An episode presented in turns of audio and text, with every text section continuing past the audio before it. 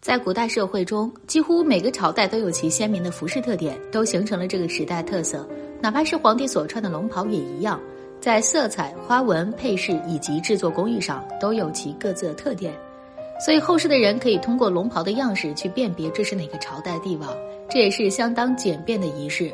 龙袍的发展之路也是封建王朝中重要的历史组成部分，更充分展现王朝的社会现象。在历朝历代中，龙袍都有一个共同点，那就是龙的纹饰一直都被沿用着。正因为如此，所以才被称为龙袍。然而到了宋朝时期，却是个另类。他们的皇帝穿的衣服跟普通官员没什么两样。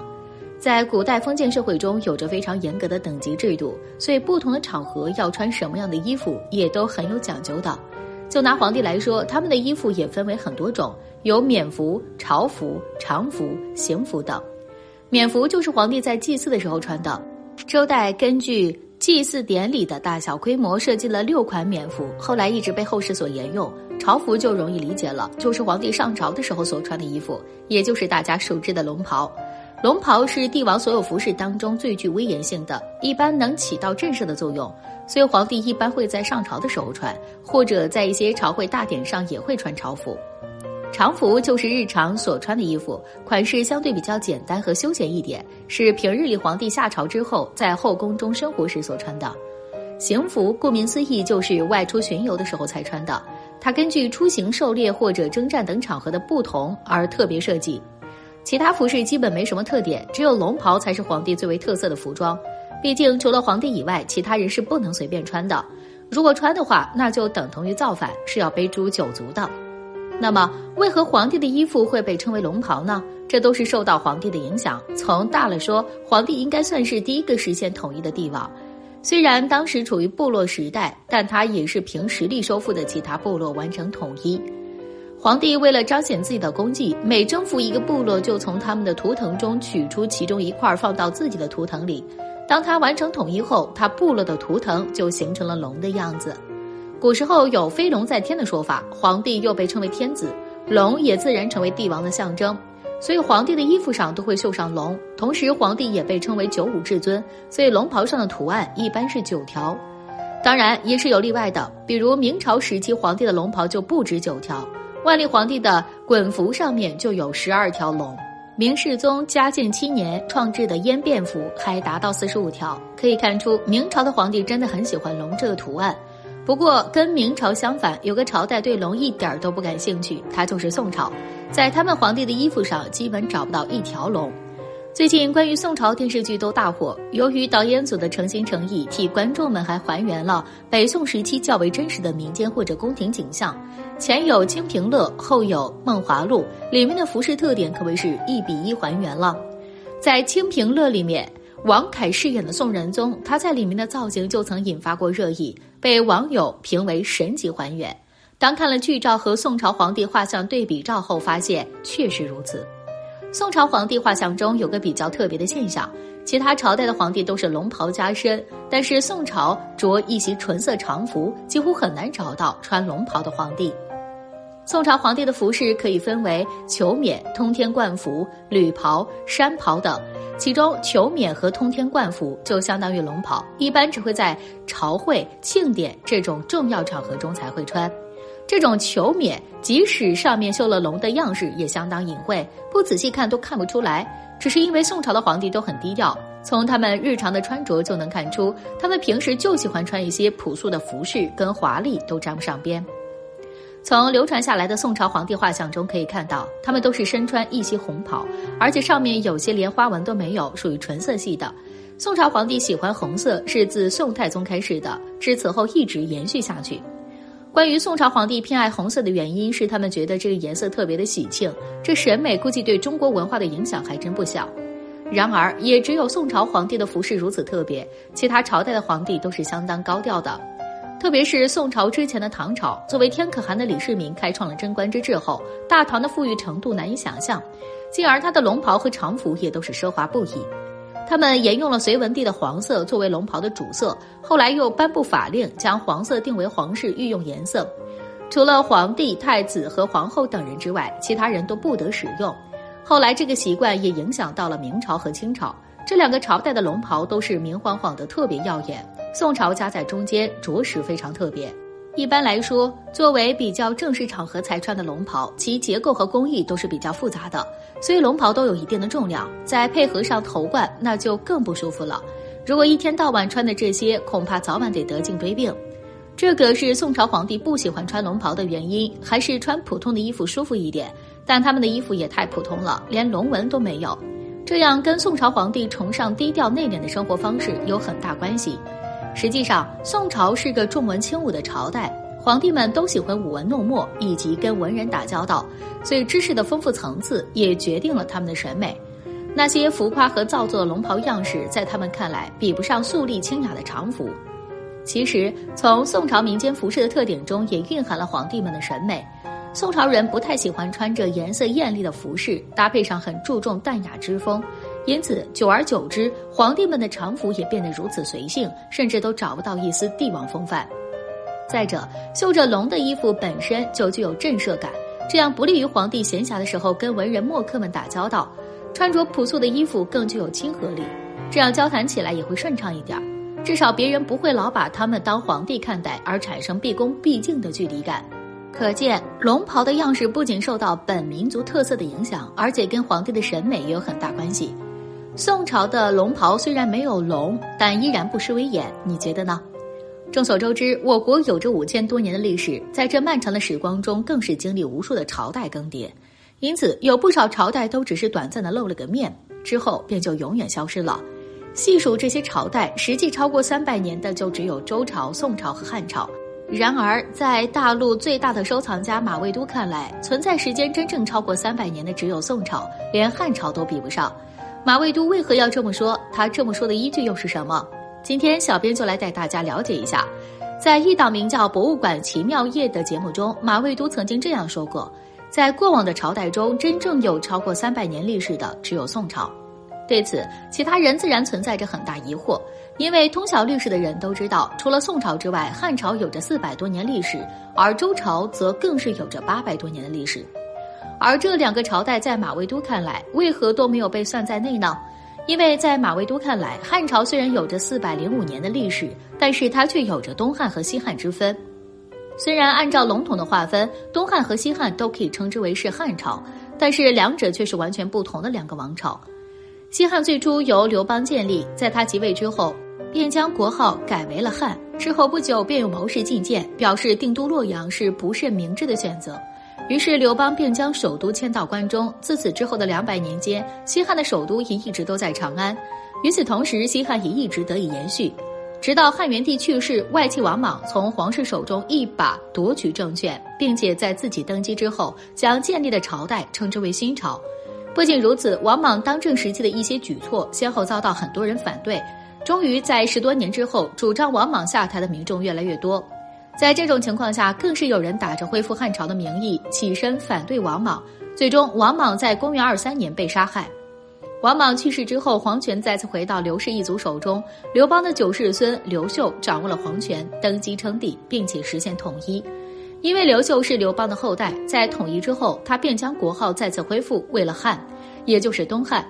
虽然刘秀宣称自己所建立的朝代就是汉朝。但是东汉和西汉实行的制度截然不同，后世也为了方便，经常将东汉、西汉合二为一，统称为汉朝。但是在马未都看来，东汉并不是西汉的延续，两者应当属于是不同的朝代。也因为东汉与西汉之间有着断层的出现，这四百多年的历史自然也不能合并在一起。而除了汉朝之外的周朝，在马未都眼中，甚至都不算是一个封建王朝。因为根据周朝制度，当时实行的是分封制，分封了众多的诸侯国，而在每个小国里都有着一定的行政自主权和土地自主权。基于此，很多人便认为周朝并不是一个大一统的朝代，而直到秦国灭掉六国，实现大一统之后，所建立的秦王朝才属于中国历史上第一个真正意义上的大一统朝代。而在这诸多朝代之中，宋朝一直以来都被称之为是最弱的一代。经常需要割地赔款，受尽了他国欺负。然而，这样一个朝代又是如何做到挺过了三百年的大关呢？首先，宋朝是一个正统的朝代，实力虽弱，但是其所拥有的资源、人口等等都不容小觑。这也就导致了宋朝在与蒙金交手的时候，虽然屡战屡败，但是却始终没有被消灭。而蒙金虽然能够取得战役的胜利，但是每次却也伤亡惨重，需要休养生息很长一段时间。除此之外，宋朝在治理上所采用的祖宗之法也起到一定的作用。祖宗之法起源于北宋，虽然王安石曾经指出过祖宗之法的一系列弊端，但是不可否认的是，宋朝之所以能够存活如此之久，与祖宗之法离不开关系。提起宋朝的祖宗之法，当然还要从宋太祖赵匡胤说起。他原本是后周的一名大将，成功发动兵变之后，穿上黄袍当上了皇帝。之后，宋太祖也是不负众望。不仅仅能够带兵打仗，更是善于治理国家，统一了全国，将其治理得井井有条。而宋太祖之所以能够做到这些，都要依赖于他小心谨慎的行事风格。也许是皇位得之太过容易，宋太祖在上位之后便异常珍惜这劳动果实，经常如履薄冰。在宋太祖的管理下，宋朝百姓生活的安居乐业。于是，在此之后继位的宋朝皇帝便将宋太祖的行事风格奉为治国之本。这就是宋朝所谓的祖宗之法。随着不断发展，祖宗之法也并非一成不变的。根据在位的皇帝不同，祖宗之法都有着细微的差别。纵然如此，祖宗之法的存在仍然给宋朝的历代皇帝形成一定约束。也许这也就对宋朝的延续起到一定的积极作用。虽然在提到古代的盛世王朝时，很多时候我们首先想到的都是汉朝和唐朝，宋朝在很多人眼中都是不值一提的弱小朝代，但其实不然。宋朝的繁华超出想象，甚至达到空前的程度。马未都一众文人对于宋朝更是有着极好的印象。宋朝做的最对的一件事情就是加强中央集权。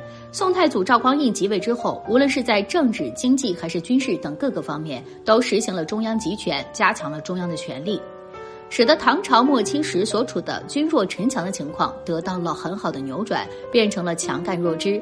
在宋太祖的管制下，中央禁军规模得到大大扩充，相权逐渐被削弱，地方财政更是受到限制。由此一来，也就避免了地方割据势力的存在。